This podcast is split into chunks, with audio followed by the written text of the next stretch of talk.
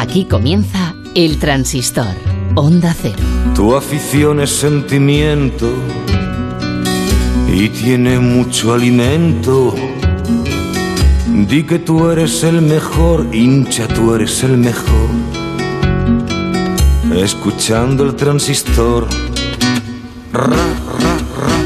El lobito está cobrando. Hola, ¿qué tal? Buenas noches, bienvenidos a El Transistor. Un saludo de Hugo Condés en nombre de toda la redacción de deportes de Onda Cero con Miguel Buenegas, nada más y nada menos en la producción, y el gran Nacho Arias en la parte técnica.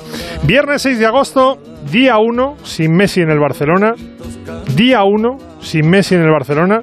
Lo repito porque sigo sin creerlo. ¿eh? Soy de los que pienso que en algún momento la situación girará, habrá un cambio total de escenario, o será como el último capítulo de Los Serrano, y todo era un sueño.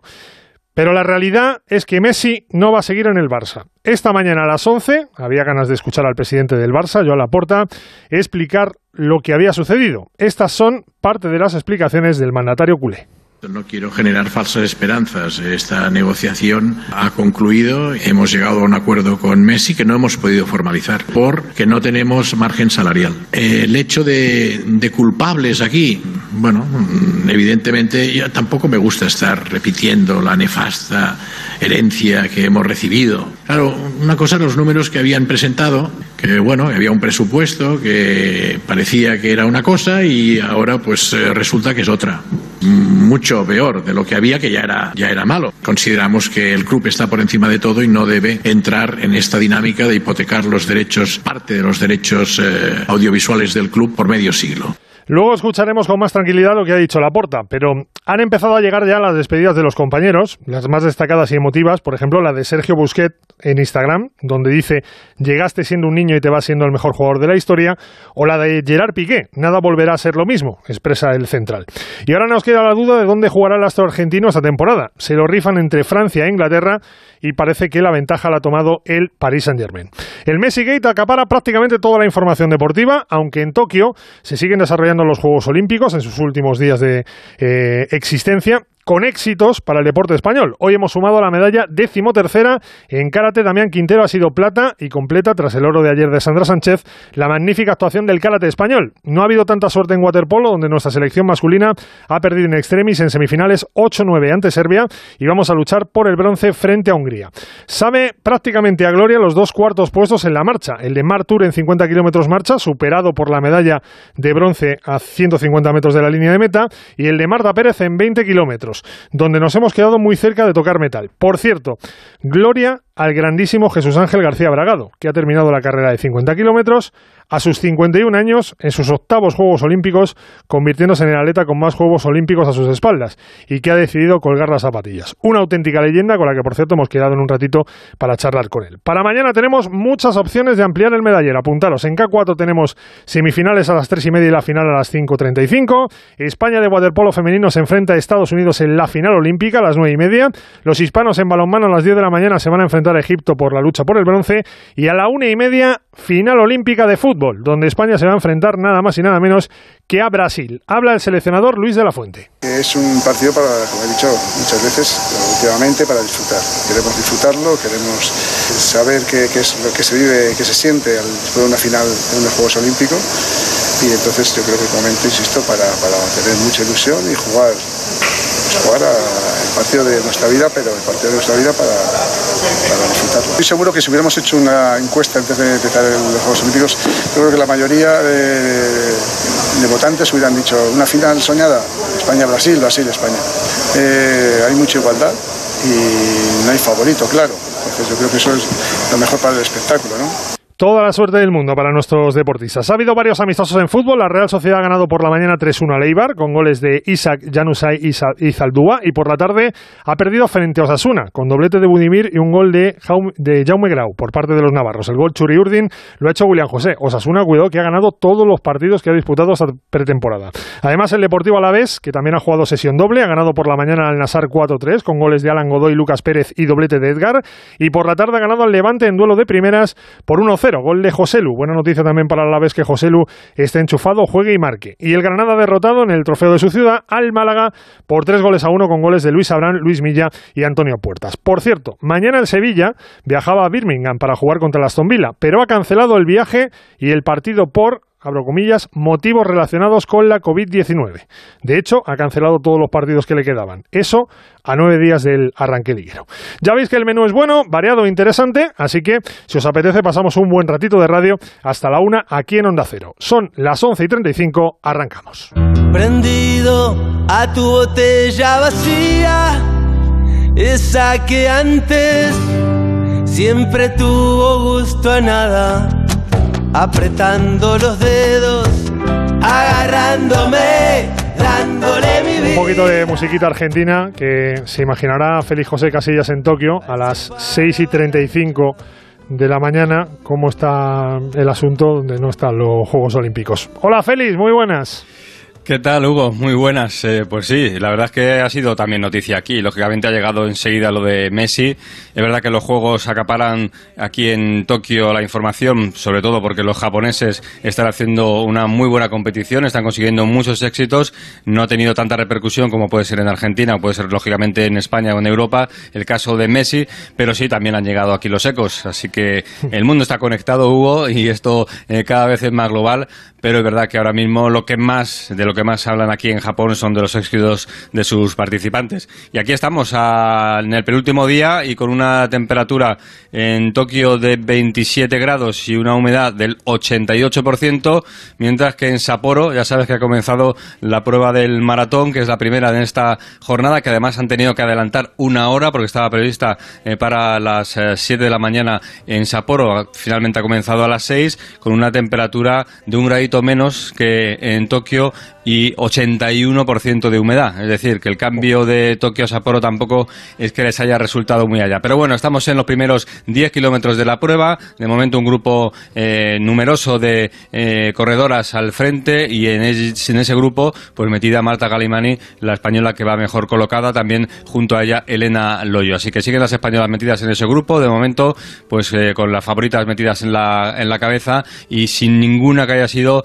en principio mm, aventurera. ¿eh? Yo creo que están todas reservando bastante, buscando la sombra siempre que pueden y buscando también eh, con algún que otro empujón la zona de habituallamiento porque hay que beber mucho y no mm, dejar de, pasar por ninguno de ellos porque esto va a ser una carrera de eliminación. Tienen que beber hasta los periodistas. ¿Cómo está el tema en Tokio, la verdad? Bueno, en algunos sitios les dan hasta y les dan bolsas de hielo y, todo. Sí, sí, sí, sí. Es, tremendo la, humedad sobre todo y la sensación esa de, un sol que, que rápidamente en cuanto estás eh, dos, tres minutos, te quema, ¿eh? es que te quema. Tenemos un montón de citas importantes en el día de hoy. Ahora en un rato las comentamos con Félix José Casillas y con Raúl Granado, pero la gran cita de la una y media es la final de fútbol.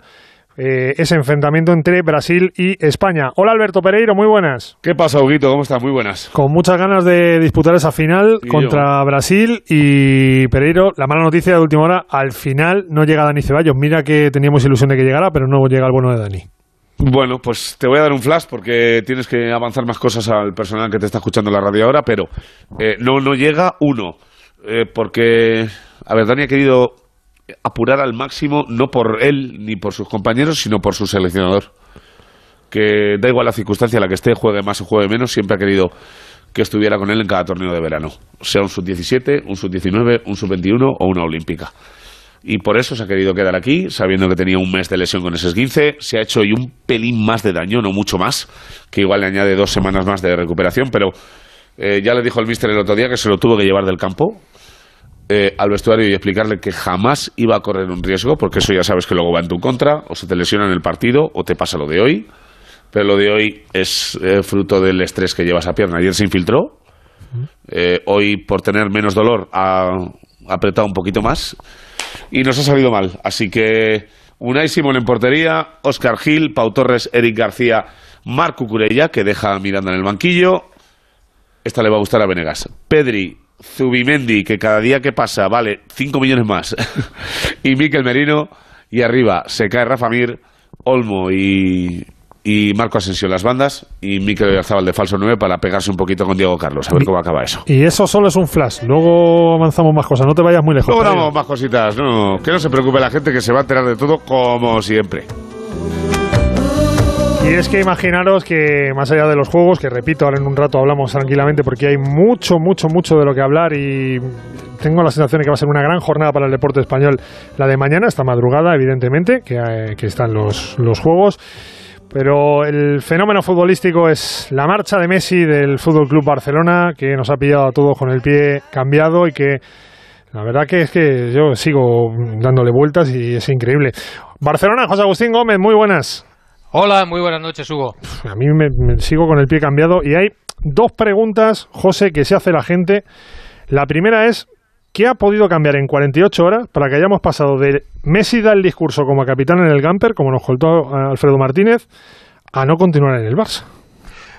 Pues que no había manera de encajar el sueldo de Leo Messi, lo que iba a percibir dentro de ese fair play financiero, dentro del límite salarial que le marca la Liga de Fútbol Profesional y que no le ha permitido al final al Club Azulgrana hacer la inversión de ese volumen. Y la otra pregunta es, ¿es una situación irreversible? Quiero decir, ¿no hay ninguna opción de que esto de la vuelta y de que Messi pueda continuar Azulgrana? Cada vez, cada minuto que pasa, parece todo más eh, difícil porque ya los jugadores están despidiéndose de Leo Messi y eso Sí. yo creo que es la prueba más palpable de que el jugador no va a volver a vestir la camiseta azulgrana, al menos la próxima temporada. Es verdad que ayer no había ningún futbolista del Barça que, que, que se había, eh, bueno, pues había dicho nada de, de la marcha de Messi, quizá por ahí, pero hoy sí que han empezado, como hemos visto, mensajes muy emotivos de Piqué, de, de, de Ansu Fati, de Sergio Busquets, Busquets, sí. incluso de Xavi, Jordi. Alba. he leído por ahí también. Sí, Carlos Puyol. Sí, sí. Bueno, eh, José, esta mañana ha dado explicaciones yo a la porta, había convocatoria, lo contábamos ayer, 11 de la mañana. Eh, ¿Qué ha contado el presidente? Bueno, pues no se ha escapado de ninguna de las preguntas de los periodistas, ha estado más de una hora hablando, mm, ha respondido a todo. Cosa que se agradece, por cierto, porque cada vez tenemos Sí. más ruedas de prensa sin preguntas. Y sobre todo cuando es un presidente del Barça, pero es que estaba en una situación histórica. Se marchaba el mejor Sí. jugador de la historia del Barça. Y una de las cosas que a mí, al menos, más me ha impactado es cuando ha dicho que quizás la decisión que ha tomado haya sido la mejor para el club. Nosaltres la norma aquesta la, la coneixíem. Nosotros esta norma la conocíamos. Lo que pasa que no la podíamos cumplir por la herencia que hemos recibido. Y bien, en estos momentos, si me permitís una reflexión personal, yo estoy triste, pero también estoy convencido de que hemos hecho lo mejor por el interés del Fútbol Club Barcelona. millor pels interessos del Futbol Club Barcelona. Me llama la atención. Sí, Se suponía que lo mejor para el Barça era que Messi se quedara. sí. Pues las cosas han cambiado. Bueno, es que de hecho hemos hablado durante mucho tiempo de lo que, entre comillas, deja de ingresar el Barça, ¿no? Lo, lo que valen los patrocinios sin que esté Messi en el equipo azulgrana, pero es verdad que, bueno, Bueno, pero la, la situación es que, es que es muy impresionante. Cuando esta mañana ha, ha desvelado que el club tiene unas pérdidas en la temporada pasada de 487 millones, súmale eso a la deuda que ya arrastra. madre mía. Eh, Es que ha dado una serie de datos económicos que, que- que- que son muy impactantes. Eh, es un 110% la masa salarial de la plantilla. Si se marcha Messi, se queda en el 95%, cuando la industria del fútbol recomienda que el gasto en masa salarial de una plantilla esté como mucho en el 65-70%. Qué barbaridad. Es que son números muy complicados. Eh, mm, Laporta eh, no ha querido hacer mucha sangre, aunque ha lanzado pullas, a la anterior de- directiva con la herencia que le han dejado. El acuerdo estaba con Leo Messi pactado, lo ha reconocido, pero al final no se ha podido rubricar. Haríamos todo lo imposible para que Messi continuara en el Barça dentro de las posibilidades económicas del club. Y la prueba está que hemos llegado a un acuerdo con Messi que no hemos podido formalizar por la situación económica en la que se encuentra el club, que te lleva a la derivada de que no podemos inscribir un acuerdo por que no tenemos margen salarial. El hecho de, de culpables aquí, bueno, evidentemente tampoco me gusta estar repitiendo la nefasta herencia que hemos recibido, porque sí que es cierto, no hemos tenido seis meses, o sea, Alfredo, no hemos tenido seis meses, hemos tenido menos, porque la auditoría ahora ha salido. Claro, una cosa, los números que habían presentado, que bueno, había un presupuesto que parecía que era una cosa y ahora pues eh, resulta que es otra, que es mucho peor de lo que había, que ya era, ya era malo. El jugador se ha portado de forma excelente y la prueba está que, que él quería quedarse y hemos conseguido pues llegar al acuerdo económico. Ahora un esfuerzo muy superior que puede poner en riesgo la institución. No se puede seguir adelante y teníamos que tomar una decisión y la he tomado. En las últimas horas eh, se había hablado de que con el acuerdo de la Liga de Fútbol Profesional, con el Fondo de Inversiones CVC, eh, el Barcelona podría recibir unos algo más de 250 millones de euros, los que le permitiría eh, rebajar el límite salarial y estar dentro de ese fair play financiero. Pero el Barcelona no ha querido entrar en este tema y no le gusta el acuerdo que ha alcanzado con la Liga de Fútbol Profesional con el Fondo de Inversiones y no nos han dado las respuestas que consideraríamos satisfactorias para estar a favor de esta operación que conlleva, como bien tú sabes, y ya lo hemos hablado, eh, ciertos riesgos que no quiero asumir como presidente del Barça en beneficio y por el bien de la institución que presido. Aquí eh, se trata de, eh, de ceder un, quizás no ceder, pero sigue poner a disposición o hipotecar los eh, derechos de audiovisuales del Barça, una parte, eso sí, no todos, una parte, por medio siglo. Y las operaciones estas que se hacen con un horizonte medio siglo, mm, yo pienso que no, no debemos hacerlas.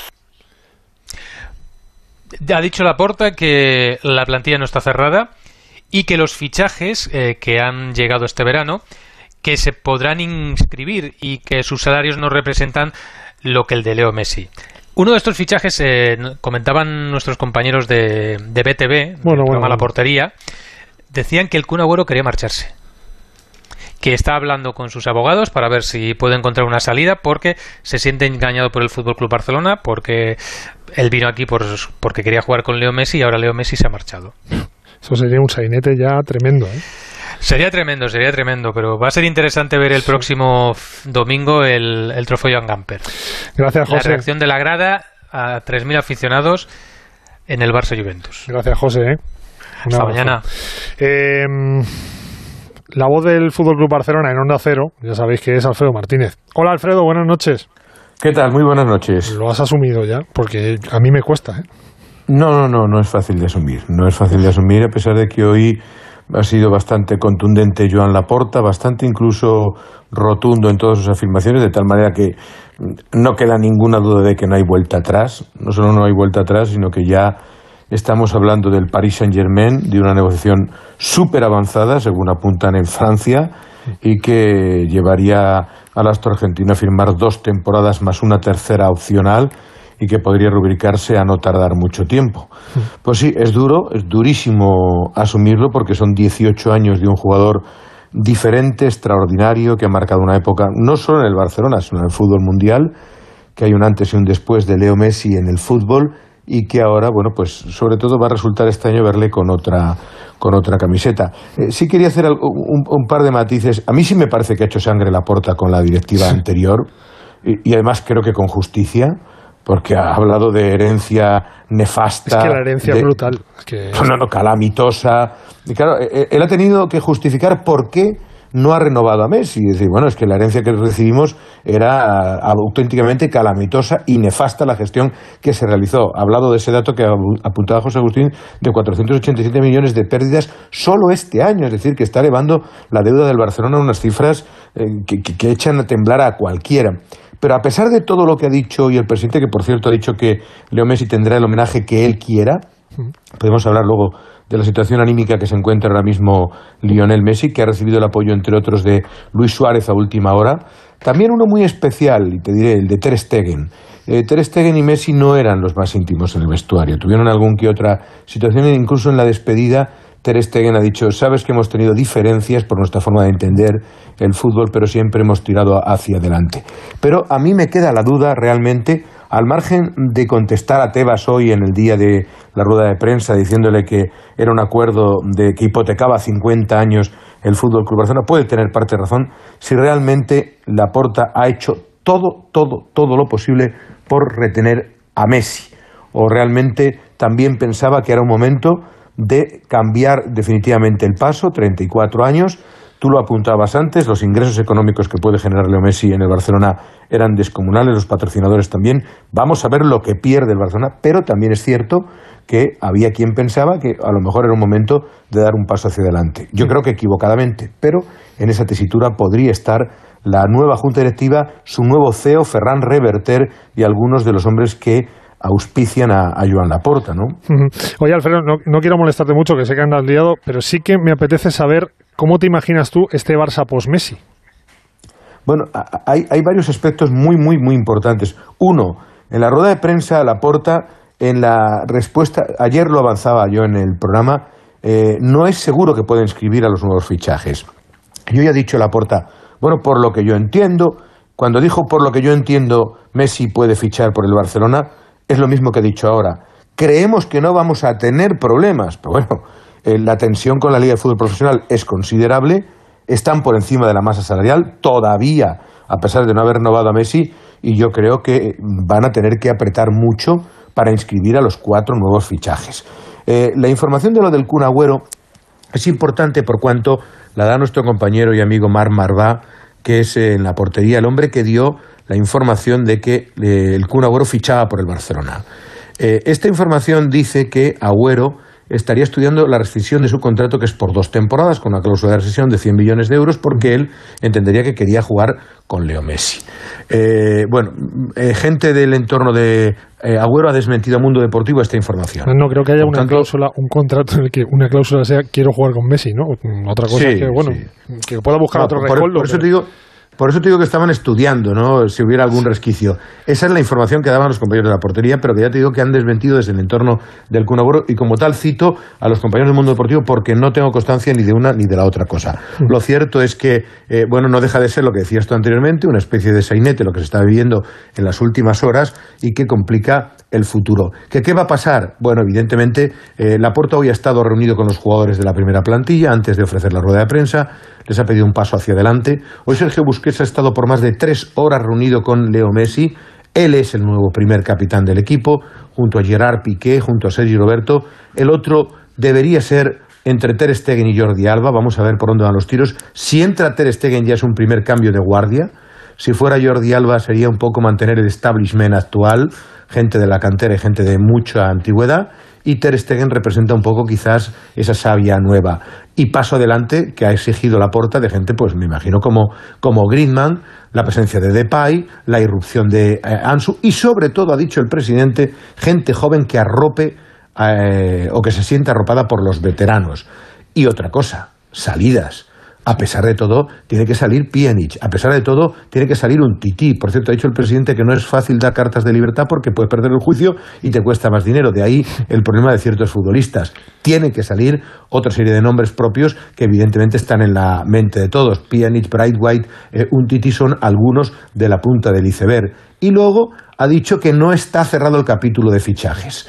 Me dicen que desde Holanda, Lisandro Martínez de Layas gusta el Barcelona, pero claro, si no puedes inscribir los nuevos, raramente puedes fichar alguno otro.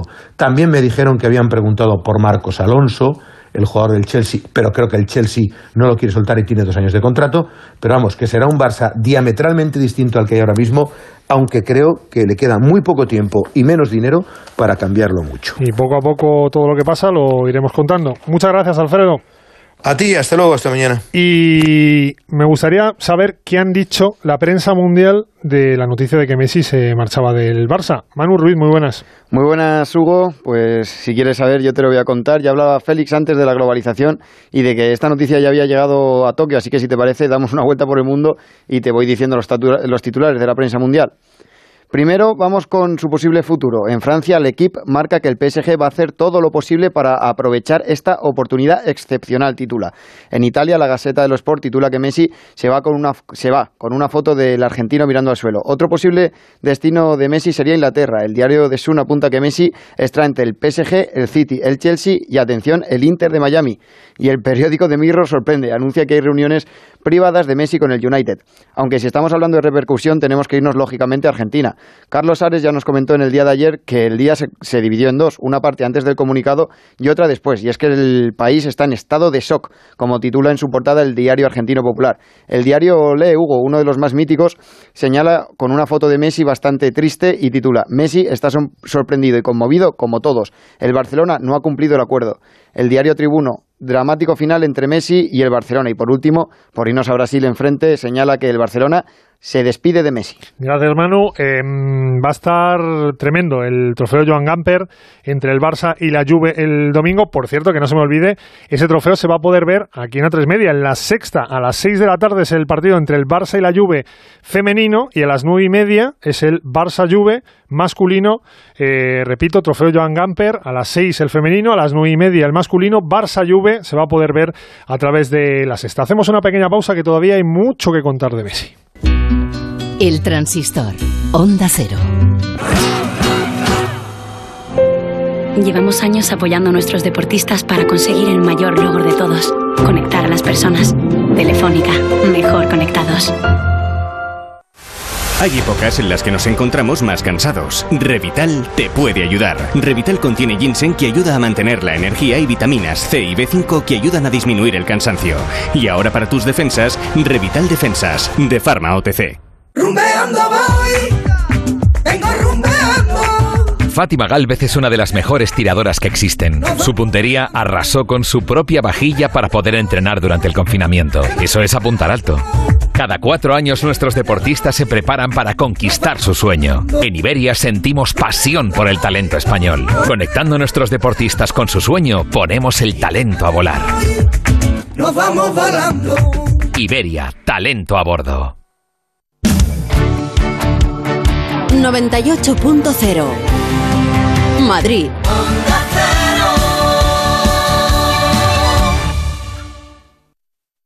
Algunos coleccionan sellos y otros son coleccionistas de vida, cazadores que salen a por ella, que saben que hay que exprimirla antes de que se escape y cuando se escape volver a perseguirla y no parar nunca. Si la vida es un viaje, que sea el mejor de tu vida. Del 14 de julio al 31 de agosto, un Audi A4 Avant puede ser tuyo por 360 euros al mes y entrada de 12.072 euros. Time to live, time to Audi.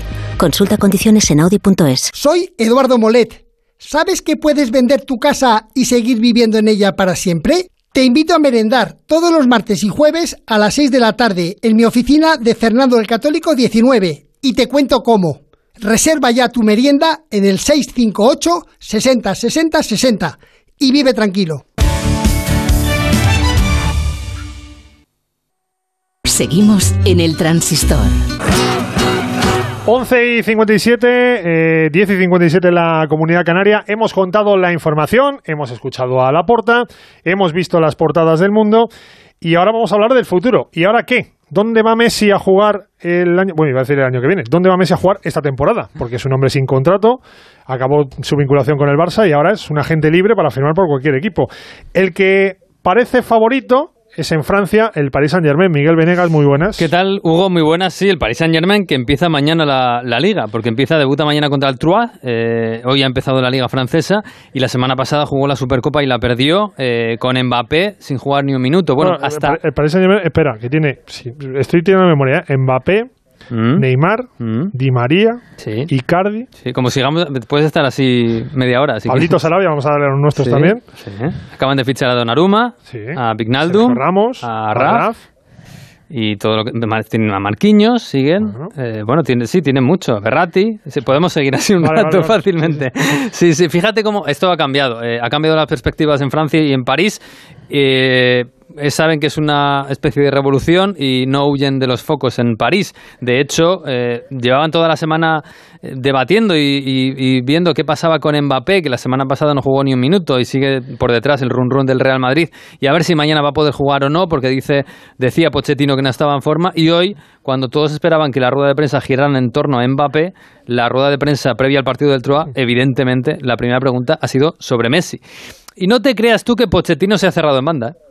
Yo creo que cuando hablamos de jugadores de la talla de, él, puede ser que para muchos clubes, eh, y en este caso para Paris Saint Germain, ese tipo de oportunidades eh, a veces pueda pasar o a veces no pueda pasar por delante tuyo.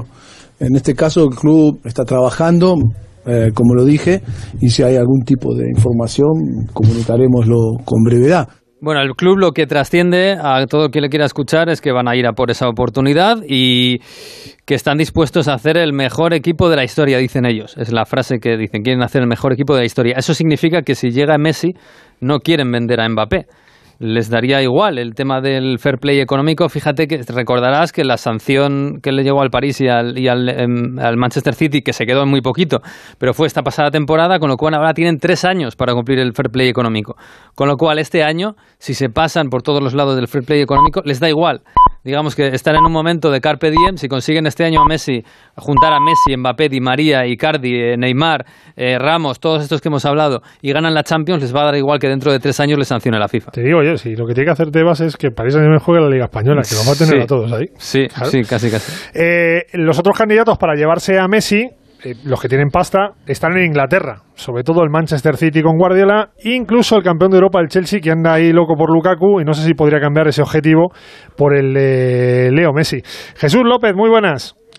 ¿Qué tal, Hugo? Buenas noches. Eh, ¿Tú cómo lo ves por allí, por Inglaterra? Pues eh, primero ha habido cierta incredulidad, tengo que decirte. Por la mañana, primera hora, no se, no se lo acaban de creer mucho en Inglaterra. Incluso la BBC titulaba ¿Será verdad que Messi se va del Barça o será una pelea interna de política del fútbol español. Bueno, según iban avanzando las horas del día y después de la comparecencia del presidente de la Porta, eh, la cosa iba quedando más clara y, se iba mirando a dos puntos, como dices, a Etihad y a Stamford Bridge. En el Manchester City, muy oportuno, hoy ha hablado Pep Guardiola. Mira tú qué bien. Eh, sabemos que el verano pasado estuvo en contacto con Leo Messi, eh, con todo aquel lío. Sabemos que en mayo, acuérdate, dijo públicamente que Agüero se iba a Barcelona para jugar con Messi. hoy dijo esto.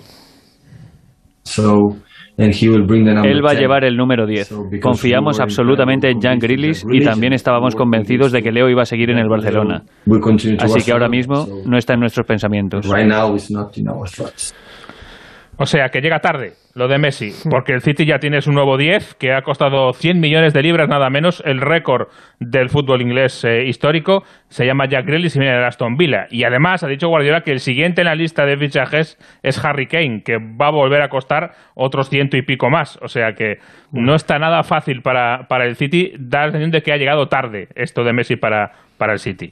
En el Chelsea, en el Chelsea no hemos tenido la misma suerte de tener al entrenador hablando claramente, pero es verdad que las señales que manda el club de momento es que está muy fijado en su objetivo de Romelu Lukaku, de además de ese tipo de jugador, de un eh, nueve fijo, de un nueve tanque, ¿no? Porque acaba de vender, se ha deshecho de Giroud, yo creo que ya pensando en algo así, se ha hablado de Haaland que no le ha salido eh, y da la sensación de que de momento eh, eh, la lupa está en Lukaku y como segundo nueve o como falso nueve tiene a Havers en plantilla también. O sea que no sé yo si el encaje estaría ahí mm, bien. Gracias, Jesús. Un abrazo. Y eso en Inglaterra. Y hay una tercera vía que me apetece conocer, porque ya sabéis que está en la teoría de los vasos comunicantes. Y lo que pasa en Barcelona influye en Madrid, y lo que pasa en Madrid influye en Barcelona. Querido Fernando Burgos, muy buenas. Muy buenas, Hugo. y en Madrid, el Real Madrid ¿Cómo ve esto de, lo que ha pasado con Messi? Hombre, mucha gente puede pensar eh, lo que voy a decir, pero no se ha producido. No ha habido eh, fuegos artificiales en, en, Valdebebas, ni han descorchado eh, botellas de champán. Por mucho que desde el punto de vista deportivo el Real Madrid gana sin jugar con la salida de, de Leo Messi. El Barça se debilita muchísimo perdiendo a su mejor jugador los últimos 15 años. te voy a dar dos datos, Hugo. De las últimas 17 ligas, el Barça ha ganado 10 y el Madrid 5 con Messi. De las últimas 17 Copas del Rey, el Barça ha ganado 7 y el Real Madrid 2. O sea, en la era Messi, el Barça casi duplica los títulos del Real Madrid. Eso por una parte. Luego ha gustado mucho en la Casa Blanca, como no podía ser de otra forma, ese rechazo frontal, total y absoluto de la porta al acuerdo entre la Liga de Fútbol Profesional de Javier Tebas y el Fondo de Inversión CVC. Choca directamente y frontal con el proyecto de la Superliga que lideran aún todavía el Madrid y el Fútbol Club Barcelona. Y aquí Florentino Pérez y Jan Laporta van a ir de la mano hasta el final de los finales. Eso está absolutamente claro. Y luego, a mí lo que eh, más me apetece ver está el posible efecto dominó que pueda tener el fichaje de Messi por el Paris Saint-Germain en el futuro más inmediato de Kylian Mbappé. Aquí el Madrid se mantiene expectante, a la espera de acontecimientos, no va a hacer ni un solo movimiento, sabe que todo está en manos del PSG y del jeque Al-Khelaifi, y si después de fichar a Messi, el PSG quiere vender a Kylian Mbappé, el Real Madrid es el primero de la lista. Bueno, diría yo que casi el único, porque Mbappé solo quiere jugar en el Real Madrid. Es evidente que un fichaje con ese montante económico, con ese costo, al Paris Saint-Germain a lo mejor le obliga a desprenderse de alguien. Y el que no quiere renovar con un año de contrato por delante y el que tiene un club que le quiere mucho es Kylian Mbappé y el Real Madrid. Pero, repito, el Madrid, si recibe la llamada de Alkelaifi, no tengas ninguna duda que Florentino va a descolgar el teléfono y le va a decir cuánto. Y en base a eso, evidentemente, los vasos comunicantes que, que decías tú, el efecto dominó, es evidente que a lo mejor la, la mejor jugada que puede hacer el Real Madrid con la salida de Messi del Barça es acercarle este año a Kylian Mbappé. Ya sabes que si no es este año, será el próximo y gratis. El Madrid no tiene prisa, pero es evidente que si se le pone a tiro porque le quiera vender el Paris Saint-Germain, el Madrid está ahí. Ya veis que todo lo que ha sucedido con Messi eh, mueve absolutamente todo. En, en, Inglaterra, lo mueve en Francia y lo mueve, por supuesto, también en el Real Madrid. Gracias, Fernando. Un abrazo grande. Otro para ti, Hugo. Buenas noches a todos. Y después de contar todo esto, eh, me gustaría saber qué cuerpo se le ha quedado a, nuestros amigos en Barcelona. Por ejemplo, a Santi Noya, el director de Mundo Deportivo. Hola, Santi, muy buenas. Hola, buenas noches, Hugo. ¿Cómo, cómo tienes el cuerpo? Te pregunto lo mismo, Alfredo. ¿Te lo crees? Porque de verdad que yo sigo sin creerlo. Sí, al final, a ver, acabas, eh, acabas eh, aceptándolo. El, impacto es, eh, es muy grande, es muy gordo, sobre todo por lo, por lo sorprendente, porque era, era una operación que todo el mundo daba por, por cerrada y que en cuestión de un día, cuando viene el padre de Messi a cerrar la, a cerrar la operación, se va, se va al traste, ¿no?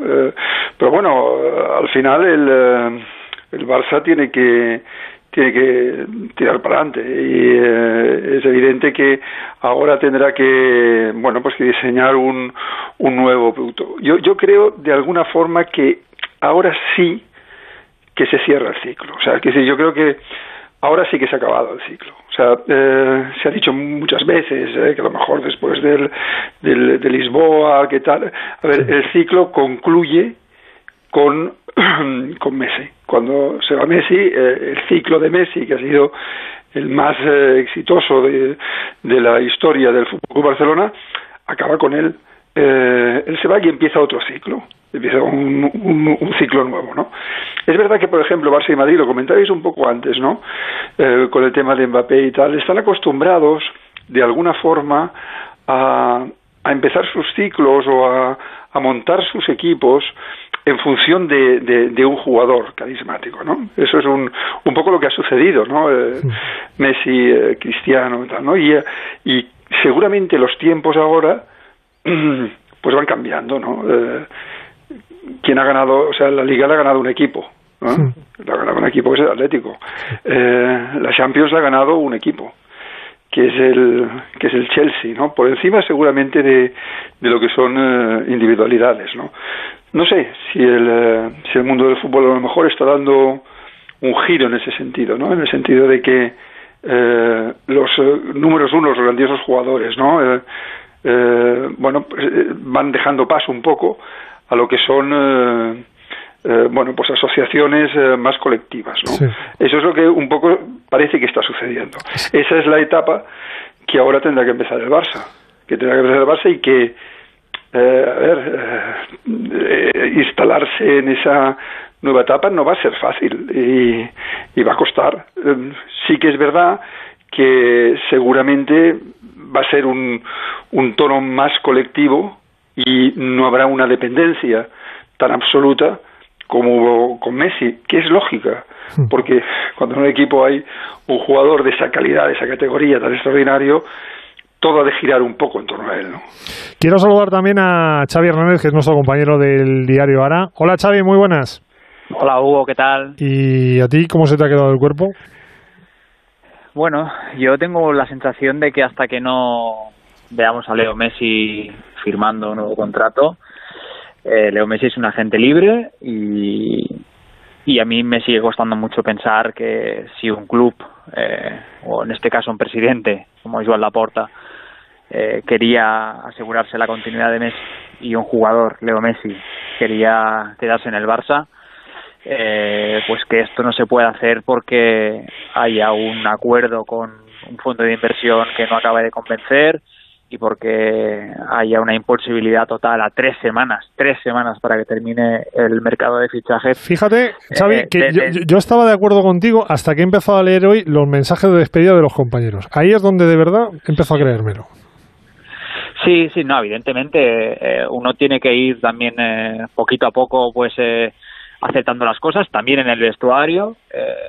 pero bueno, yo insisto que hasta que no vea a Leo Messi firmar un contrato nuevo, pues eh, no, no voy a acabarlo de, cerrar. Eh, sí que es cierto que escuchando a John Laporta esta mañana, pero tienes que creer, eh, escuchando a, o leyendo en este caso a los compañeros de, Messi o a los ex compañeros de Messi, pues también te lo tienes que ir creyendo.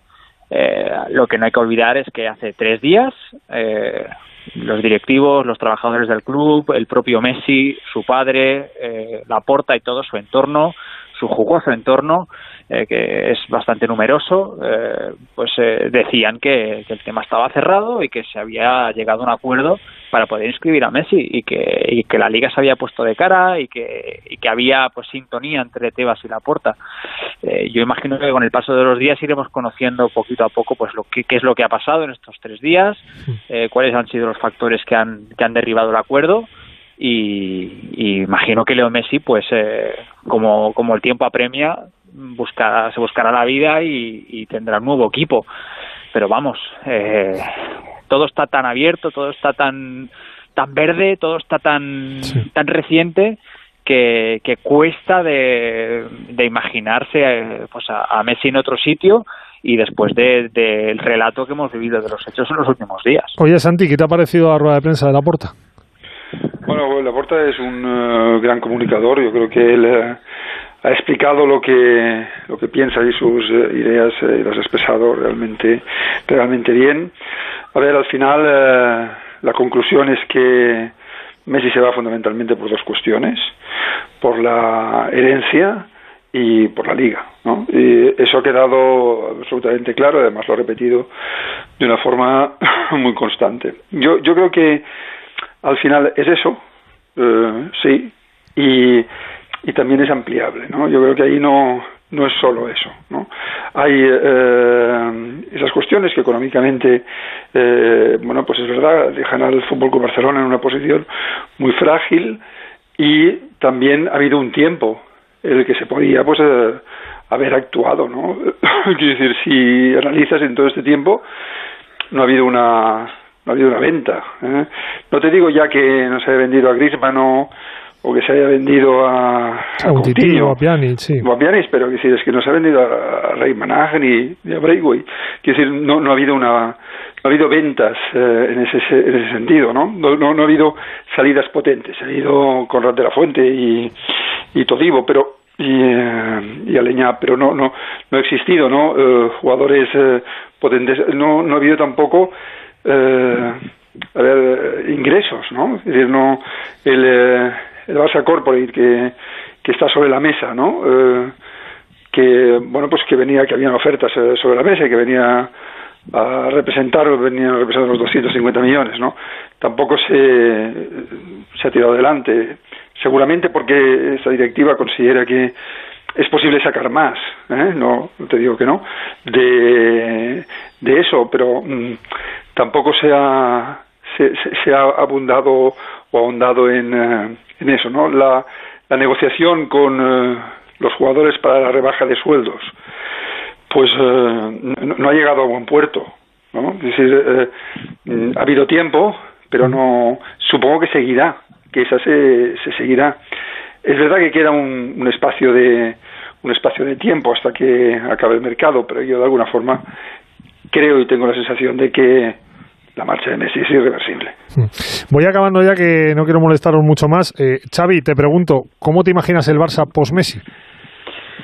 Pues es una buena pregunta, porque la porta no, la porta no solamente no solamente no ha conseguido el objetivo que, que más prometió en campaña, que era convencer a Messi y hacer una propuesta adecuada para poderlo renovar, poder eh, disfrutar de sus últimos años en plenitud en el Barça, sino que el proyecto deportivo que, que tenía que vender la Messi, pues está lleno de incógnitas.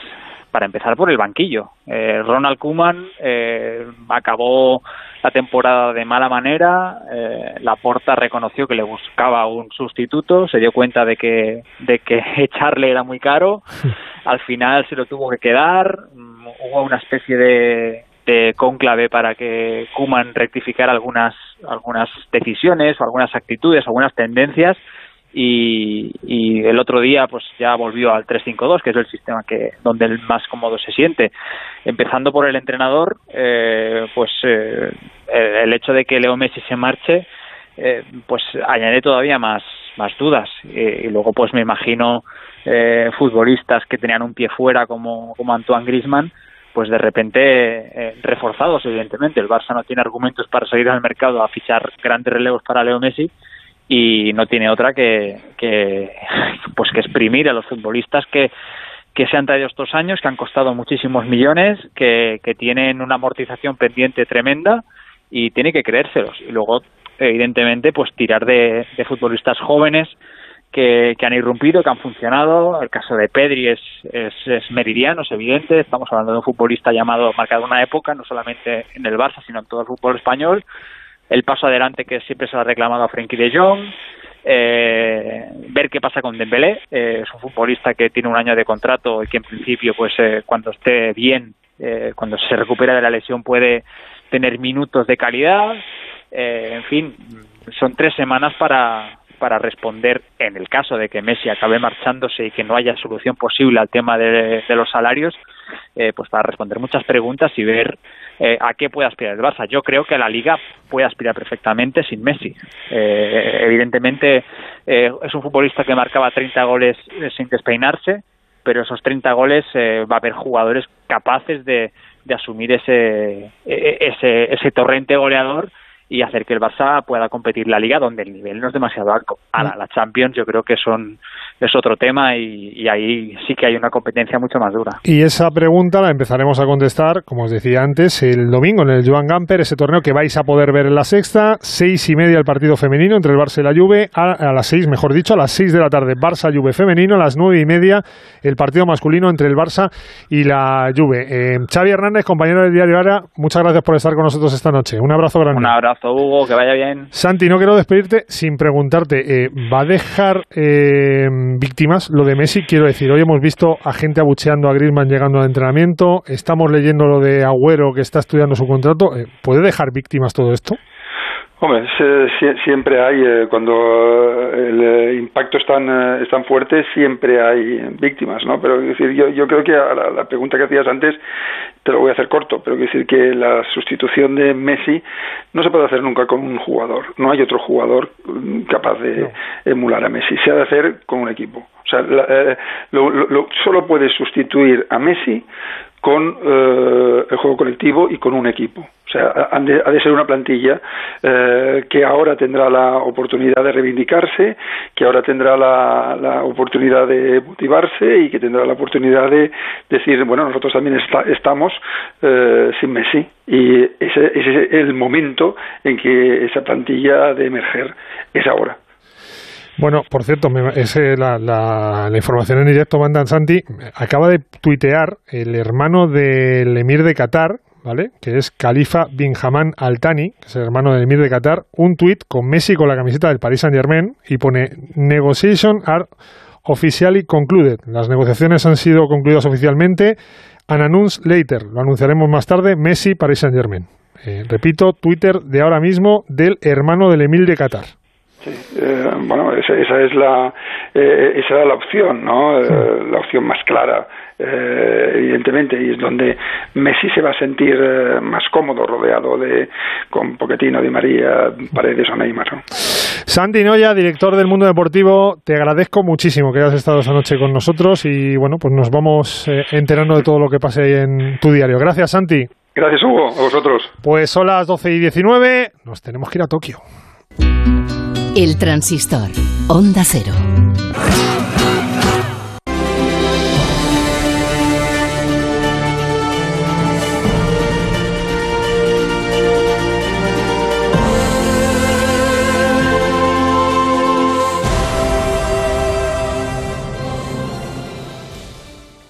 Algunos coleccionan sellos y otros son coleccionistas de vida. Cazadores que salen a por ella, que saben que hay que exprimirla antes de que se escape y cuando se escape volver a perseguirla y no parar nunca. Si la vida es un viaje, que sea el mejor de tu vida. Del 14 de julio al 31 de agosto, un Audi Q3 puede ser tuyo por 295 euros al mes y entrada de 11.350 euros. Time to live, time to Audi. Consulta condiciones en audi.es. Yo soy del Getafe y eso es lo bonito. Haga frío, llueva, yo me ponía mi chubasquero y al Getafe mi bufanda. Algo que no, que no se puede. Una cosa como, una alegría y yo qué sé. Si tuviera que animar a alguien para que viniese al Getafe, le diría que es una familia. Y decirle que todo el mundo que ha venido un día se ha quedado. Abónate en nuestro 75 aniversario desde 100 euros toda la temporada. Liga y Copa. Getafe Club de Fútbol. Seguimos en el transistor. Nos vamos a Tokio, son las 12 eh, y 20 minutos, 7 y 20 de la mañana en Tokio. Félix ya madrugado, ya lo habéis escuchado. Félix José Casillas, muy buenas de nuevo. ¿Qué tal, Hugo? Muy buenas. Aquí seguimos. Raúl Granado también estaba. Lo que pasa es que no ha querido hablar por respeto, pero también estaba levantado. Hola, Raúl, muy buenas. Es correcto, buenos días, buenas noches para vosotros. Correcto, así es. Em, vaya día. A ver, e, el día que hemos tenido no ha estado mal, podía haber sido mejor. Nos ha dejado un sabor un poco amargo el final, pero ya lo de Damián Quintero, em, Félix, ha sido, ha sido espectacular verlo. ¿eh? Sí, eh, bueno, era de esas medallas que cuando partes de Madrid el 20 de julio... Bueno, de hecho, eh, cuando partiste te los encontraste en el aeropuerto y estabas tan convencido que, que casi os llevabais la medalla desde aquí. Por eso te decía lo del 20 de julio, ¿no? Porque coincidimos en el aeropuerto de Madrid-Barajas, la expedición de, del equipo de karate o karate que se marchaba hacia Doha para luego llegar a Tokio. Han estado concentrados fuera de Tokio durante gran parte de, ese tiempo y luego pues se esperaba, ¿no? Se esperaba eh, ese duelo finalmente con el, con el japonés y bueno, Raúl lo vivió in situ en ese Nippon Budokan, en ese escenario mítico eh, del combate aquí en Tokio y ha sido, ha sido espectacular verlo, sí. La verdad es que es un eh, combate ficticio muy llamativo, con mucho movimiento, mucha concentración con un sonido espectacular en el movimiento de los brazos, de las piernas, en mucho equilibrio. Y bueno, yo creo que es de esas cosas que se te quedan grabadas, ¿no? Porque no estamos muy acostumbrados a verlas, eh, es verdad, y sobre todo nos llama mucho la atención pues esa magia que tiene todo ese acontecimiento que rodea a una final de cata como la que hemos vivido hoy en el Budokan. No se le va a olvidar a Raúl Granado, que vamos a escuchar ahora la entrevista que le hacía a Damián Quintero, pero quiero saber, Raúl, qué carita tenía Damián justo después de la final. Pues estaba muy contento. Eh, es verdad que si hubiera ganado el oro, pues habría sido ya el, remate final, pero él sabía que era muy difícil. Eh, no solo porque el rival es un rival buenísimo, sino porque, bueno, eran dos días seguidos de una final entre un español eh, y un japonés, en el caso de, de Sandra primero y en el suyo después. Entonces, Bueno, los condicionantes en, un deporte en el que se depende tanto de la, de la puntuación de los jueces, pues eh, él era consciente de que iba a ser prácticamente imposible que pasara lo mismo dos días seguidos. Eh, pero aún así estaba súper feliz, eh, además desde el principio. O sea, es que en cuanto el árbitro señaló que el japonés había sido la medalla de oro, él empezó a soltar toda la tensión, a celebrarlo con los puños, a enviarle besos a toda la delegación española. Estaba Sandra Sánchez también en, la grada apoyándole y, el abrazo fue de lo más bonito que vimos en, el Budokan. Vamos a escuchar a Demian Quintero. Tengo delante a otro medallista. Damián, enhorabuena. Muchísimas gracias. ¿Te has quitado una presión de encima cuando has visto que eras medallista? Sí, bueno, en parte sí, ¿no? Eh, estar en la final ya asegurando una medalla, pues ha sido un poco quitarte esa mochila, ese peso, ¿no? Porque, bueno, relaja un poco la mente, ¿no? En el sentido de decir que ya, ya algo te llevas para casa, ¿no? Y es muy importante, ¿no? Creo que la diferencia aquí en unos Juegos Olímpicos, en otro, en otro torneo a lo mejor es mayor, pero en unos Juegos Olímpicos entre el oro y el bronce es, mínima. estamos hablando que encima en mi deporte, pues acabamos de debutar, eh, soy uno de los privilegiados que me ha llevado una medalla olímpica, así que me da igual el color, para mí sabe, a oro y es, la hostia, tío. Tanto Sandra como tú vais a estar en la historia para siempre. Es eh, una desgracia que este deporte no vaya a estar en París 2024, pero esta cita era única, era la única oportunidad que teníais y además todo lo que ha pasado en este año y medio eh, creo que le ha ido añadiendo una tensión psicológica importantísima. Sí, sí, ha sido, ha sido un año y medio muy, muy duro, muy duro. Veníamos muy bien en 2020, de repente aparece todo, toda la pandemia, te cortan, sigues entrenando. Bueno, los últimos meses han sido durísimos de, entrenamiento, poca competición, no sabemos cómo va a llegar. Al final, bueno, no estábamos tampoco acostumbrados a vivir esto, ¿no? Siempre lo voy a contar, que los juegos son los juegos y es algo muy distinto y es cierto que es algo muy distinto. Pero bueno, eh, con el equipo que tengo atrás era imposible no, no disfrutarlo y no, y no sacar el verdadero Damián Quintero y creo que lo, lo he sacado, lo he disfrutado encima del tatami y aquí estamos, ¿no? Hablando, eh, pues soy medallista olímpico. Dice Mr. Chip que está acostumbrado a verte por la calle y... A ver cuando me saluda el tío, se me para un día esto. Mira, pues ya lo sabes, Alex. Os invita algo. Claro, eso es, eso es más difícil, pero bueno, tú inténtalo que igual lo consigues. está deseando que alguien le diga que nos han robado.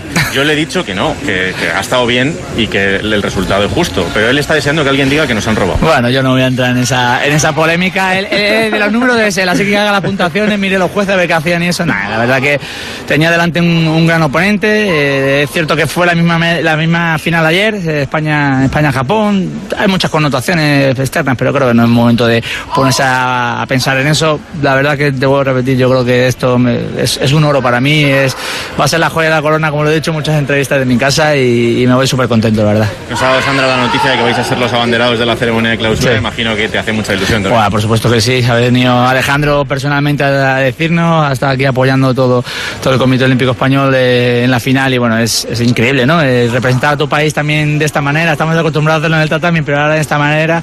Encima nos dan dos días de prórroga aquí en, la villa para, para, disfrutar un poquito, porque los, días previos sí que han sido muy enfocados a, a la tarea.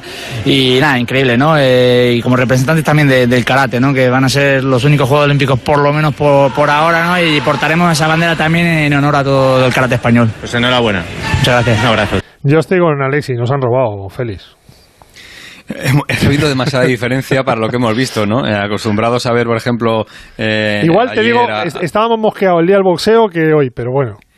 Sí, porque lo del boxeo yo creo que todos eh, vemos un poquito más, eh, entiendes un poquito más, y yo no he visto tanta diferencia hoy entre Damián y, Kiyuna, el, gran japonés, ¿no?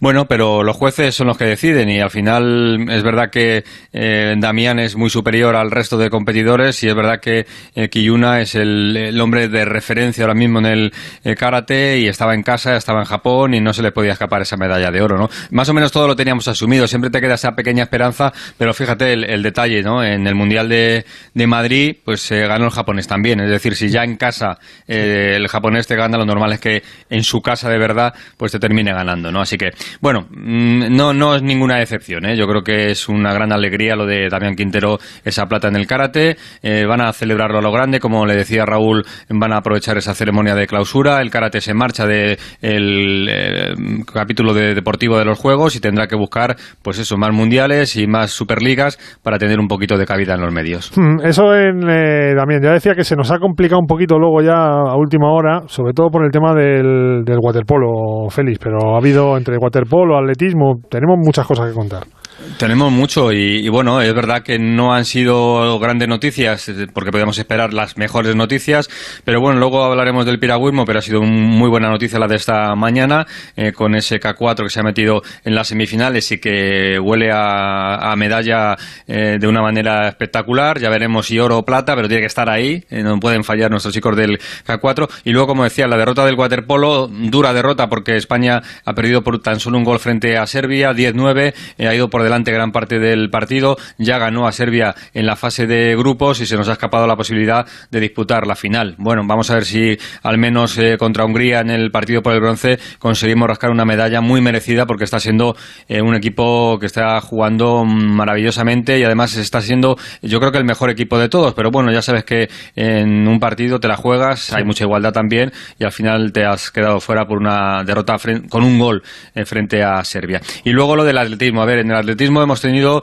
eh, pues eh, buenas noticias y regulares noticias. La regular, pues la de Mokatir, ¿no? Porque siendo el tercero del ranking mundial. Ha generado muchas expectativas, claro. Exactamente. Estaba, mira, en la zona de antes de la carrera, en la zona de calentamiento, el realizador de la televisión estaba enfocando constantemente a, a Mokatir, era la referencia. En la presentación que han hecho en el estadio, pues también se han dedicado tiempo a, contar cómo es este Mokatir, este atleta murciano. Pero bueno, luego a la hora de la verdad, pues no ha estado al, nivel que se esperaba y ha hecho un gran puesto para ser un español y ser una final olímpica octavo finalmente, pero no ha estado nunca metido en la pelea por luchar por las medallas. Una pequeña excepción, pero bueno, tiene tiempo para eh, aprender que no es lo mismo correr un meeting, no es lo mismo correr detrás de una liebre que correr en una carrera táctica en un mundial o en unos Juegos Olímpicos. Muy bien Marta Pérez, de verdad, o sea, novena plaza en 1500, pero volviendo a rebajar su marca personal y colocándose ya entre las mejores, a punto de bajar de los cuatro minutos, que eso significa que ya estás en la élite élite de una prueba tan dura como el 1500, y luego lo de la marcha. Y lo de la marcha, pues sí que nos duele porque, bueno, no es fácil asumir que has estado a punto de tener dos medallas y que se te ha escapado pues en, el último tramo de la carrera. Sobre todo la de Martour porque eh, era el que ocupaba la tercera plaza y el canadiense Danfrey le ha superado a falta de 150 metros porque Martour se quedó sin fuerza, estaba completamente desorientado, no veía ya, veía, nos ha reconocido aquí en Onda Cero que, que veían un, vamos, que la vista se le nublaba y que no sabían dónde estaba en ese momento hasta que ha visto pasar a un competidor que no vea ni quién era. Pues bueno, le han arrebatado esa medalla de bronce. Y en el caso de María Pérez, pues era al revés, iba recuperando, veía como las rivales eh, de delante iban perdiendo también por las eliminaciones y por las sanciones, y bueno, pues ha quedado a las puertas a ocho segundos de la campeona olímpica china, que ha sido la que ha sido finalmente la que ha entrado finalmente tercera, ¿no? Así que bueno, y una marcha que nos ha dejado pues esa gran noticia, ¿no? La que todo el mundo esperaba, de la que todo el mundo hablaba, y son esos ocho Juegos Olímpicos y ese adiós eh, terminando una prueba y además más eh, una prueba dura y exigente como estos 50 kilómetros en marcha en Sapporo, que es eh, Jesús Ángel García Bragado, claro. De un gran tipo, de la leyenda Jesús, Jesús Ángel García Bragado, ocho Juegos Olímpicos, atleta con más participaciones a sus casi 52 años. Leyenda Chuso García Bragado, muy buenas. Hola, ¿qué tal? Déjame lo primero felicitarte, macho, porque eh, o sea, la palabra leyenda yo creo que buscas en el diccionario y una foto tuya después de, lo que has hecho en estos últimos años. No sé, me parece muy fuerte la palabra leyenda, pero bueno, si lo decís, yo la verdad que mucha gente también del mundillo de la marcha me, me lo define así, ¿no? Pero bueno, la verdad que es un orgullo. Yo en el fondo he sido un privilegiado que podido estar haciendo esto casi 30 años y, disfrutándolo mucho. Y bueno, he podido llegar a donde me lo propuse. ¿no? A veces los atletas y los deportistas no, tienen que decidir la retirada o se la deciden por ellos. Y he tenido la fortuna de poder decidir dónde quería retirarme, que era aquí, hoy y ahora, en los Juegos Olímpicos. De Tokio la última prueba de 50 kilómetros marcha y al menos he podido cumplir ese objetivo que me marqué. Oye, hay una cosa que le tiene que llamar la atención, que es que mira que hemos ganado medallas, que tenemos deportistas importantes, pero chico, te metes en las redes sociales y el cariño que te tiene la gente sin, pues, pues con, todo lo que has hecho en estos últimos años, le tiene que llenar de orgullo a uno, ¿eh? Sí, la verdad que a mí me cuesta asimilarlo, porque claro, yo no he ganado medallas olímpicas, he estado en muchos juegos, he peleado por ellas, he tenido momentos como los Juegos de Atenas, en los de Pekín, que las he tenido cerquita, pero no, no, no las he conseguido. Y sin embargo, mira, pues eh, cuando ya fui a los séptimos Juegos en Río, me hicieron un homenaje espontáneo a mis compañeros, allí de estas cosas que no me la esperaba, que, bueno, claro, no, están premiando a una persona muy laureada, porque afortunadamente en España tenemos muchísimos deportistas infinitamente mejores que yo, sino más que, que nada una trayectoria deportiva, ¿no? Entonces, la verdad que, bueno, siempre es de agradecer, la verdad que, que todo este cariño recibido. Oye, Chuso, y en estos 30 años, con el clima que había hoy, ¿puede ser una de las carreras más complicadas que has hecho en estos 30 años? Sí, sí, hombre, yo creo que la de Doha fue todavía un poquito más compleja porque, bueno, se compitió de madrugada, había unas condiciones un poco, bueno, posiblemente un poco más, más calurosas, ¿no? Más extremas. Hoy ha sido, bueno, lo más que nada complicado, lo diferente que ha sido todo, ¿no? De, de tener que salir de Tokio por el, por el miedo al calor, estar en un sitio que no tiene, bueno, la gente, pues hombre, los japoneses son personas encantadoras, muy cuadriculadas, pero muy atentas. Pero claro, con un poquito ambiente olímpico, un ambiente más de una competición de 50 kilómetros que unos Juegos Olímpicos. Y sí que es verdad que, bueno, ya se sabía, si veníamos en verano a Japón, pues el, en Japón el calor es muy húmedo, era algo que, que era muy de, muy de prever, ¿no? De hecho, las marcas la media de las marcas son mucho mejores que las que se hicieron en Doha. En Doha se ganó con más de cuatro horas y aquí pues se ha, se ha ganado con mucho menos de cuatro horas, ¿no? Eso quiere decir que tampoco las condiciones eran tan extremas como en Qatar, ¿no? Pero bueno, sí, es verdad que de todas formas era complicadillo el, clima. Oye, Félix, no tiene medallas olímpicas, pero tiene la medalla del cariño de lo que estábamos hablando, ¿eh? Sí, y además, mira, yo le voy a dar la vuelta al calcetín, como decías tú. Yo le voy a pedir a, a, Chuso que se ponga en el lado contrario y que él vea a un deportista que ha disputado ocho Juegos Olímpicos, que se ha clasificado para ocho Juegos Olímpicos, que no es lo mismo que estar, sino que se ha clasificado para estar ¿Cómo le llamaría entonces? ¿Eh? Chuso, si tú fueses el, periodista ahora mismo, por ejemplo, y tuviese que entrevistar a una persona que ha estado deportista ocho Juegos Olímpicos y que ha estado con 51 años y ha terminado una prueba de 50 kilómetros de marcha, ¿cómo le llamarías? no sé, y que como esa persona solo conozco una persona que soy yo, pues me, da podría decirlo. Y no, y no creo que haya muchos más, ¿eh? No creo que haya muchos más. Eh un profesional de lo suyo, no sé, algo así, mm. ¿no? Claro, es que es muy complicado, por eso te decimos nosotros leyenda y tú no te lo terminas de creer o no te termina de gustar, pero es que, es que, ¿qué, le vas a decir a una persona así? Pues lo que te dice, ¿no? Entiendo, ¿eh? Mm. Sí, no, la verdad que ahora que me estáis comentando esto, hace años, eh, cuando coincidía, bueno, sabéis que yo llevo años en el Partido Popular, y alguna vez coincidía con Mariano Rajoy, como le gusta tanto el deporte, me comentaba, pero ¿sigues compitiendo? Ah, pues sí, claro, yo también, y sí, era eso un poco como que, pero bueno, pero ¿cómo que sigues compitiendo, no?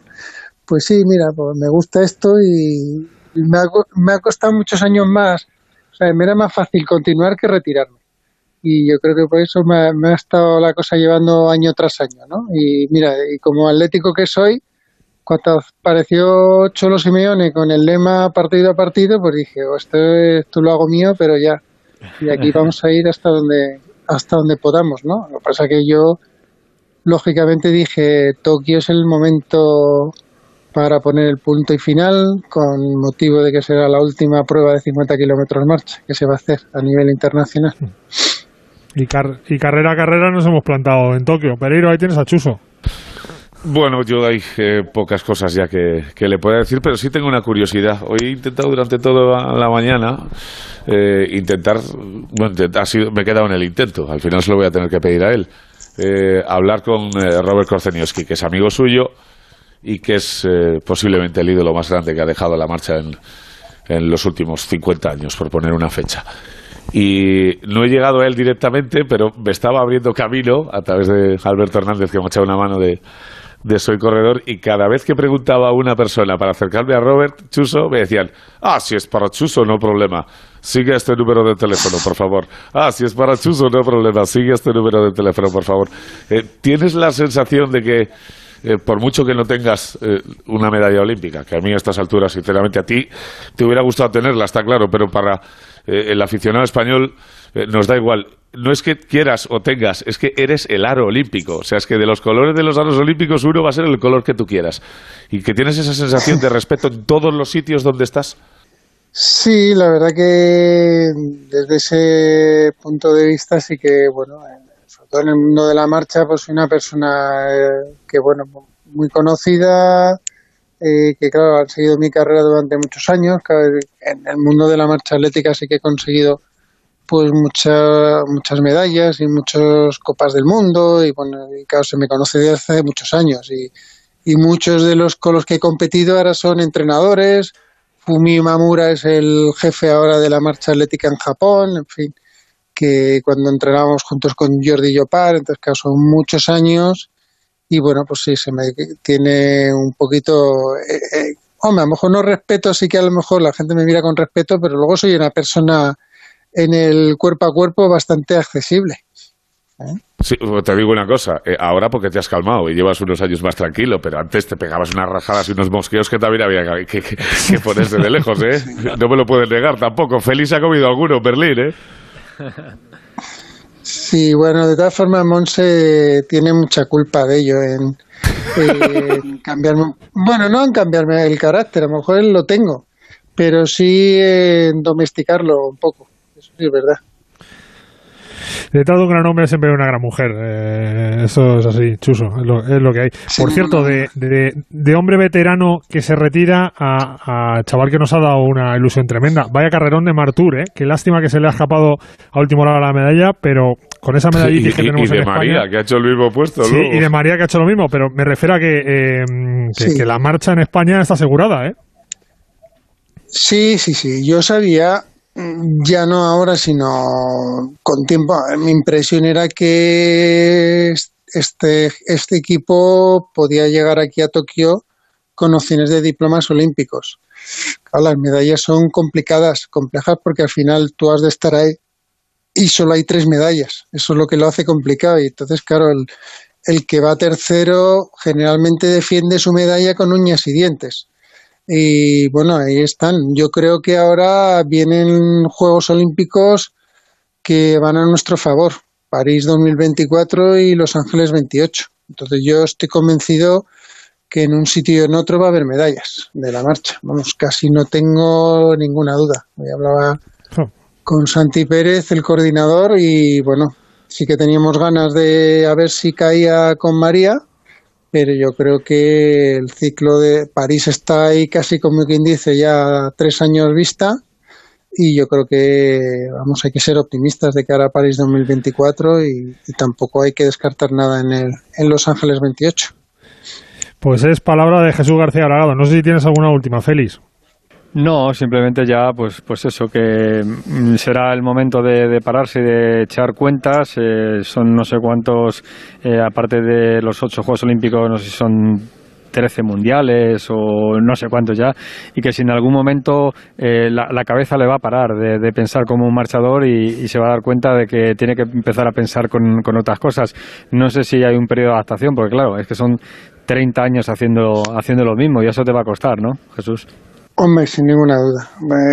El, vacío al final quedará, lo tendré que ir llenando con otras cosas.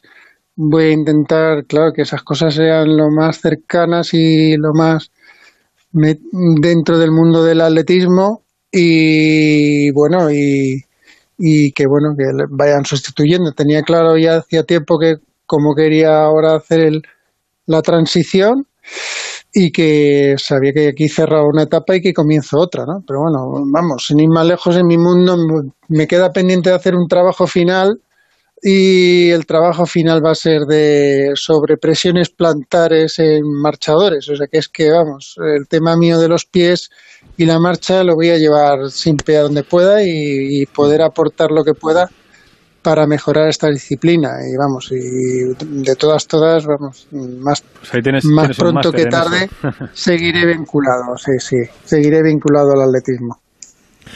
Pues Jesús García Bragado, nuestro marchador más conocido y más querido, 51 años, empezó primero Juegos Olímpicos en Barcelona 92, se ha retirado, se retira hoy en Tokio 2021. Jesús, insisto en lo que te he dicho antes, en un país tan futbolero como el nuestro y que tanto nos cuesta eh, valorar a deportistas muchas veces que no consiguen el máximo éxito, para mí el cariño que le tiene la gente es tu carta de presentación de quién has sido, de cómo has competido y de, de cómo nos has representado y de lo orgullosos que nos sentimos los españoles cada vez que te hemos visto marchar. Así que eh, un abrazo muy grande, Eh, toda Hugo, la suerte. y, del Hugo, mundo. y además, eh, y además que se lo mandé el otro día eh, para sus últimos juegos, ahora es modelo también. La han puesto allí en los carteles del Comité Olímpico Español Hombre, con, su, con claro. su polito de la selección, su tal, su cual. Que me dijo el otro día, dice, si me pongo esos pantalones ahora se me caen, se me caen a los tobillos. Tú te- claro, tú ten en cuenta aquí, ahora, que ahora que hay mucha tecnología y hay mucho Photoshop no me fija mucho pero me da que hay mucho Photoshop Yo creo. tú ten en cuenta que aquí, entre Félix, que es el atleta me de la me redacción, dije oye qué buena presencia sí sí entre Félix, que es el atleta de la redacción, y Pereiro, que es el que le va a la marcha, aquí todos nos, cuadramos contigo, en ese sentido. Así que nada. Jesús, que un abrazo muy grande, que mucha suerte y que muchas gracias, como siempre, por atender, como has atendido cada vez a Onda Cero, cada vez que ha habido alguna competición. Un abrazo enorme. gracias un placer Eh, Hugo, déjame que te cuente una cosa, eh, porque ya que está, eh, hemos estado hablando con Chuso antes, yo creo que es de hace un par de años o así. Eh, antes de que estallara el, el COVID, yo le invité a mi boda. Luego no me casé, evidentemente, pero eh, le invité a mi boda. Y cuando le invité a mi él no se lo creía bajo ninguna circunstancia y apareció a la puerta de mi casa. Y vino con Monse. ¿Ah, sí? Y, te llaman abajo, tal. Él sabe el piso. Digo, sí. Oye, mira, es que venimos porque tenemos una duda. Claro, según le escuché ya sabía quién era. O era Morata o era él. Tampoco tenía mucha pérdida la cosa. Y subieron arriba, echamos un día, yo qué sé, est- lo has dicho tú antes, y es verdad, de estos, de esta gente que te echas a la cara. Y mira que tenía mala hostia, porque la ha tenido toda la vida. Ahora te voy a decir una cosa. Si, si, si llega a haber boda, yo voy a esa boda y me encuentro a Chuso García Bragado, me abrazo a él y, y quién sabe cómo acaba esa boda, ¿eh? Porque, o sea, yo le veo, me lo encuentro y... Pues tú imagínate, toda la noche. pues, pues tú sabías un poco por dónde iban los tiros de los invitados, así que imagínate la que iba a haber ahí montada, ¿sabes? Bueno, los Bueno, invitados... no sé, pero que, los que da igual, que podía estar jugando mañana y era leyenda igual, como tú dices. Los invitados mañana son Brasil, porque los campeones van a ser España, o por lo menos Bueno, eso los, queremos los todos. Los invitados mañana, para empezar, es el presidente de la Federación Española de Fútbol, que el otro día le pregunté si iba al partido, me dijo que no. Y va al partido. Así que, bueno, pues oye, Hombre, como presidente sorpresa. de la Federación Bien- Española, pues... Bien está que el presidente de la Federación vaya al- a la final olímpica, pero, coño, si te lo pregunto, dime que vas, no, no- que no pasa nada. Eh, punto número dos. Eh, Brasil, eh, los tres mayores, ya sabes cuáles son, Richard Leeson, eh. Diego Carlos y Dani Alves. Dani Alves, macho. Me quito unos Eh, cuantos pues- años encima viéndole jugar, ¿eh? Pues imagínate la pelea que va a ser Marco Asensio Dani Alves Sí, sí. o Dani Olmo Dani Alves. Eso me gusta más. Sí, a mí también. Y luego, pues, bueno, ha habido un recordatorio. Yo no sé si lo hacen de casualidad o es, o es que las casualidades cada día se dan más en las fechas. Pero bueno, Luis Enrique fue olímpico. Yo no sabía nada de Luis Enrique hasta la previa de la final.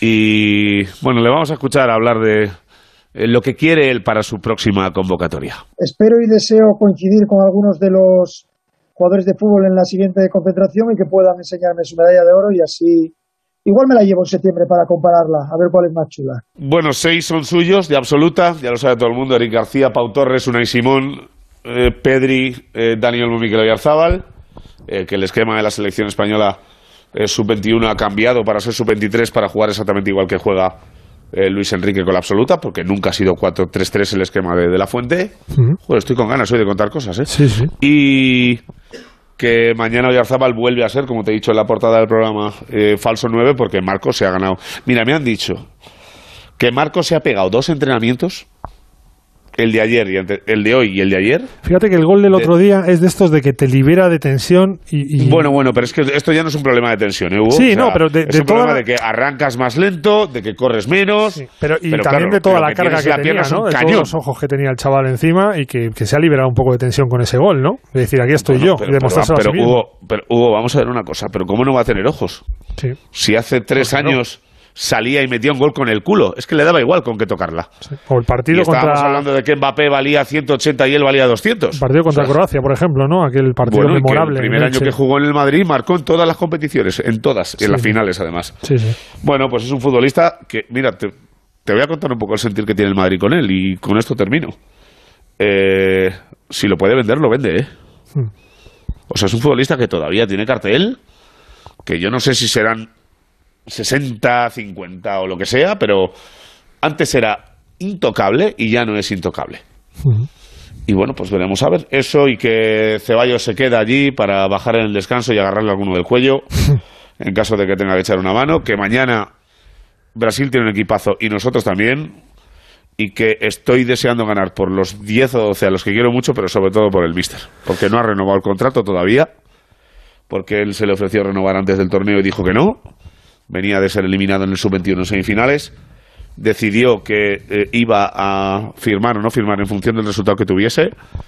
Y yo me temo que si mañana Brasil nos pega un meneo, nos mete cuatro, igual tenemos un problema. Dios quiera que no, ganemos, Ojalá que no. su contrato, o se vaya, lo que él quiera, Ojalá que no. pero que sea feliz, porque se lo merece más que ninguno en esa federación, La- que ninguno. La última que te hago, Pereiro, ¿dónde estabas en el 92 cuando marcó mi querido Kiko Narváez? ¿Te acuerdas? Tenía seis años. Sí. Por eso, ¿te acuerdas? Estaría entrando en, en primero, ¿no? O sea, dejando preescolar y primero. ¿Pero te acuerdas de ese gol o no te acuerdas? Hostia, tú qué va. No, no, era muy pequeño. El primer gol del que yo tengo constancia. Sí. Bueno, el primer gol, el primer gesto del que yo Sí. puedo tener constancia es Sí. el, el codazo en la cara de Luis Enrique en el 94. que Bueno, escucha, todo esto viene porque la próxima vez que alguien te pregunte, ¿te acuerdas del gol que nos dio el oro olímpico? Dirás, yo lo Diré narré. que es el de, yo lo el narré. de Dani Olmo, por ejemplo. yo lo narré.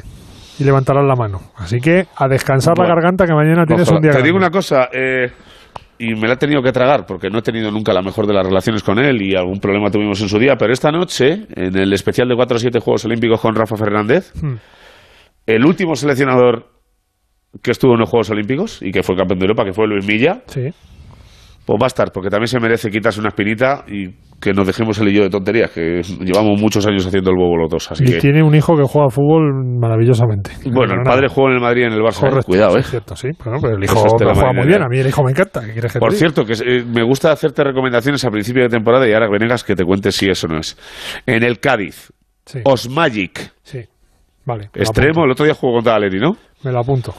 Pues Eh, cuidadito. Yo te hago otra. Alderete, del Valencia. Para Bordalás, un fijo. Que salió el otro día, El paraguayo. que jugó dos minutos contra el Milan. No, no, el central que además ha metido goles en esta pretemporada. Cuidado, que ese. Y además ya- tú has visto ya- muchos ya. partidos Bordalás. Ese y Bordalás. Ya me, han, son, ya me- han hablado de él un poco. ese, ese y Bordalás son uña y carne, ya te lo digo. Te voy a hacer otra recomendación. Miguel Venegas, impresionante. Sí, es Fútbol número uno en la internacional, Te quiniela. habla del Brujas, de la cafetera, lo que Número quieras, uno en la quiniela. Un abrazo, Pereiro.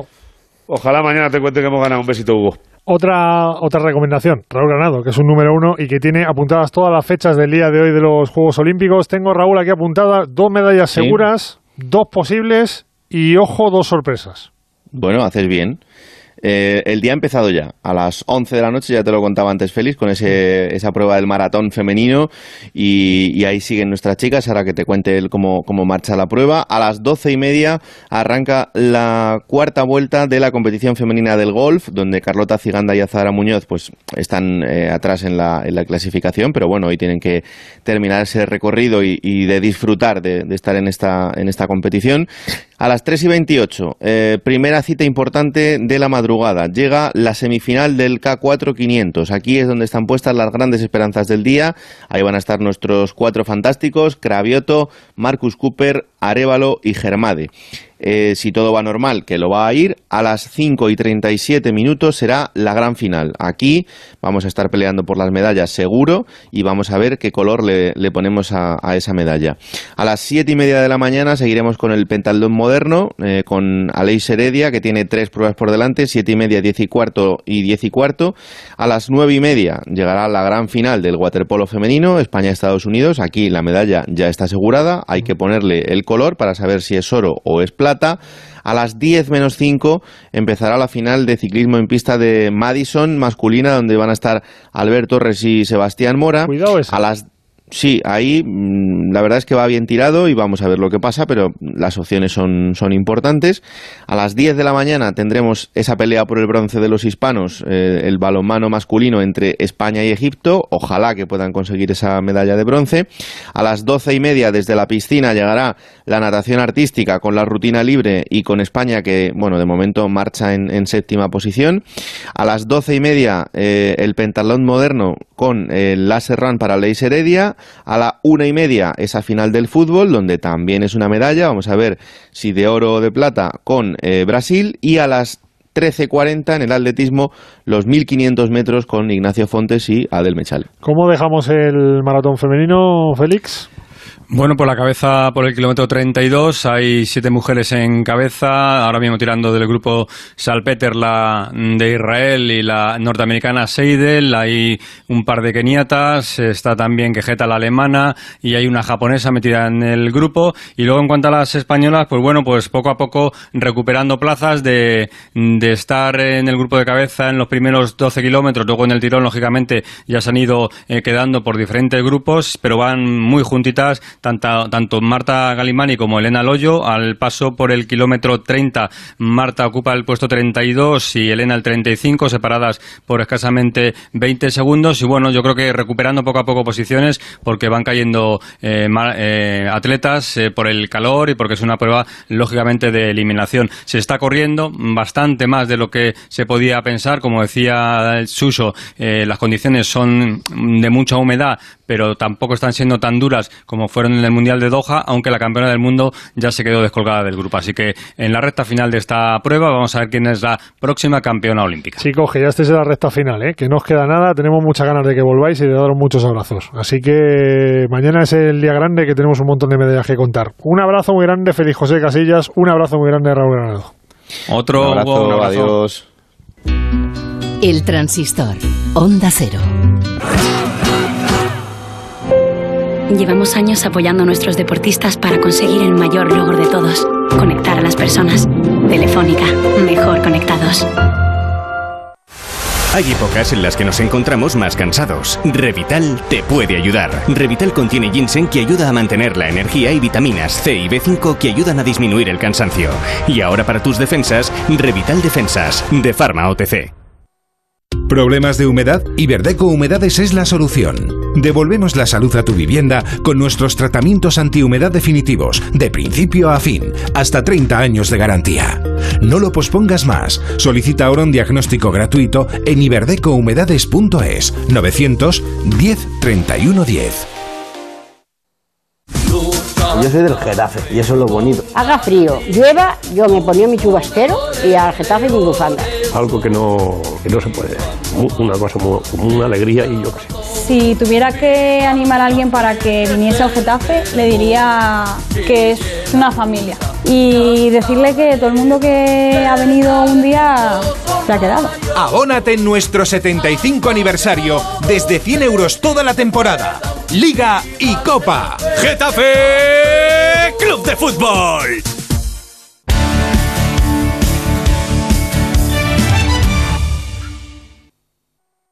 Seguimos en el transistor. Y nos quedan tres minutitos y medio para llegar a la una. Eh, ya sabéis que el especial de los Juegos Olímpicos arranca a las 4 de la mañana, que va a haber mucha más información deportiva, que tenemos un día repletito de medallas, como acabáis de escuchar a Félix José Casillas y Raúl Granado, que va a haber muchas alegrías. Y nos quedan algunas cosas. Eh, tiene por aquí Manu Ruiz la agenda y tengo por aquí a Venegas, porque han empezado ya las ligas eh, internacionales, las ligas Sí. extranjeras. Yo estoy aquí porque ya esto empieza. Mañana tenemos Charity también, ¿no? La Community Shield, que es la, la Supercopa inglesa, 6 y cuarto, apúntatelo. Eh, en Wembley entre el Leicester y el Manchester City. Eh, hoy ha empezado la Liga Francesa, como te he dicho antes. Ha jugado el Mónaco contra el Nantes. No ha jugado eh, Cesc Fábregas, pero el Mónaco tiene un buen equipo. Ha empezado la Liga en Portugal. Ha ganado el, campeón actual, que es el Sporting de Lisboa. Ha ganado 3-0 al Vizela. Y hay también Copa en Alemania. Hay, hay Copa en Italia, pero no están los de primera división. Y hay Copa en Alemania, sí están todos los de primera. Mañana juega el Dortmund. Y el que no juega es el Bayern, que ha aplazado su partido. Pero ya están aquí todos. El miércoles que viene la Supercopa Europa y la semana que viene ya sabes que empieza la liga. Sí, la, super- eso es, la Supercopa de Europa, la Liga, la verdad que hay un montón de cosas. Eh, ¿te- ¿Tenemos que utilizar el bar, Manu, o ha estado todo bien? No, todo bien. Yo ya te he dicho que yo doy el aprobado. Levanta la bandera, Manu, ahí si hay, Sí, como, sí. como te cueles un poco, te levanta la muelle bandera. en el brazo, ¿eh? ¿Qué nos hemos dejado en, por ahí? Pues te cuento del Atlético de Madrid, aunque a ti del Atlético te voy a contar poco, pero Stefan Savic ha vuelto al trabajo con el grupo después de 20 días apartado por lesión. También a un club de la capital madrileña podría llegar José Callejón, ya que según avanzan diversos medios podría estar cerca de fichar por el Getafe. Desde Francia vinculan al delantero argentino Darío Benedetto con el Betis. El delantero del Olympique de Marsella podría llegar cedido a la capital andaluza. Unos que no se van a ir de Sevilla es el propio Sevilla Fútbol Club, ya que ha suspendido su viaje a Inglaterra para el amistoso frente al Aston Villa debido a motivos relacionados con el COVID-19. Y en fútbol, en fútbol internacional, dos noticias destacadas. Cristian Romero es nuevo jugador del Tottenham. El conjunto inglés incorpora al central argentino Buen fichaje. que durante horas ayer parecía la excusa por la que Messi finalmente no iba a firmar por el Barça. Y la otra también sale desde el Tottenham, ya que Harry Kane, que se encontraba en, rebel- en rebeldía porque parecía que todo estaba cerrado con el Manchester City, hoy ha sorprendido a todos con un comunicado en el que señala que, atento, nunca me he negado ni me negaría a entrenar. Bueno, pues... eh, Pero se va a ir. Va a poner la pasta ahí en Bien, Manchester pero, Por cierto, mañana mirad lo de la Community Shield porque os va a llamar la atención ver Wembley tan lleno. Hoy ha empezado la segunda división en Inglaterra. He estado viendo el Bournemouth contra el West Bromwich Albion y era, era otro tiempo. En Inglaterra no hay ya, eh, ya hay libertad y, y los campos se van a llenar. Oye, Venegas, más allá del Super Paris Saint Germain este que están montando, ¿qué equipo te apetece ver el año que viene? Que digas, "Mm, Hombre, a mí me apetece ver cosas raras, ¿eh? me apetece ver al Atalanta, me apetece ver al Dortmund, al Leeds, pero me parece que eh, Europa tiende a una bayerización de las ligas y, y el Manchester City y el Paris Saint Germain están dando un, un paso adelante demasiado grande. Es, es que, Pero- pues, si, no, si no, claro, es que solo hay una Copa Europa, solo puede ganar Claro, uno. Y claro.